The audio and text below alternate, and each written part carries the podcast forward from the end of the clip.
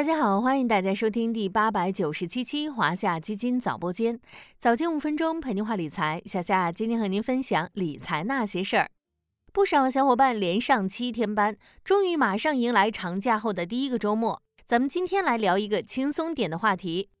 世界知名的价值投资者霍华德·马克思在他的著作《投资最重要的是》一书中提到，投资需要更加敏锐的思维，并总结为第二层思维。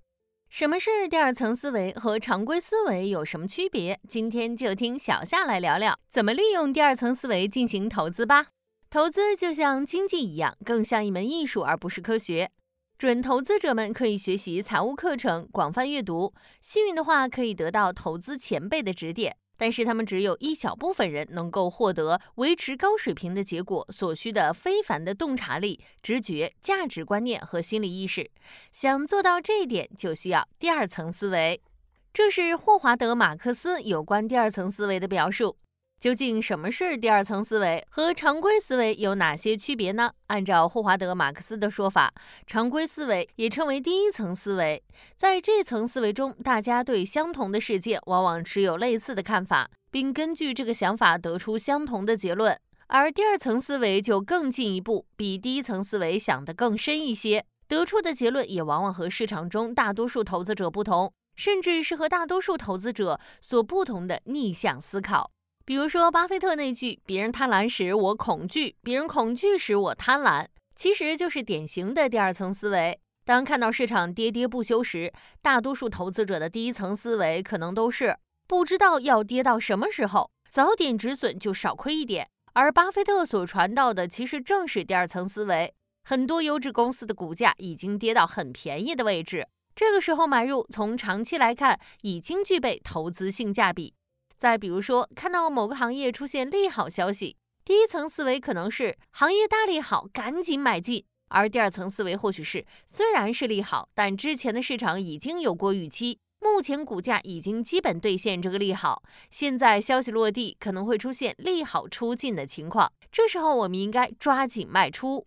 从这两个例子其实就能看出，第一层思维浅显直接，是根据字面意思、表层意思得出的结论。而第二层级思维考虑的更多一些，往往会结合事件来龙去脉进行全盘分析和思考，从更全面的角度、更深层次去寻找机会。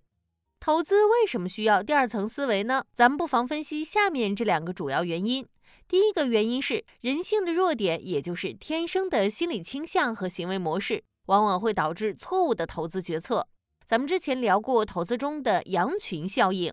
做决策时总是会仿效其他人的行动而行动，上涨时蜂拥而至，下跌时恐慌逃散，也就是我们常说的追涨杀跌现象。遇到不同的投资情形、市场状况时，不妨多想一层，不盲目，不随波逐流，真正找到更适合自己的投资方法。第二个原因则是要追求高于市场平均收益水平的收益。投资收益分为两种：市场平均收益贝塔以及超额收益阿尔法。如果停留在第一层级思维，跟随市场大方向走，就算是比较理想的状态，我们可以获得市场的平均收益。但要想跑赢市场，获得高于市场平均水平的回报，就必须开启第二层思维，洞察别人忽略的信息，以出其不意的策略行动，从而获得超越市场的阿尔法。不论是价值投资大师巴菲特，还是著名的逆向投资大师邓普顿，都曾经依靠第二层思维获得了丰厚的收益。听到这里，相信大家应该都能了解第二层思维的重要性。具体到投资中，怎么做才是比较好的方法呢？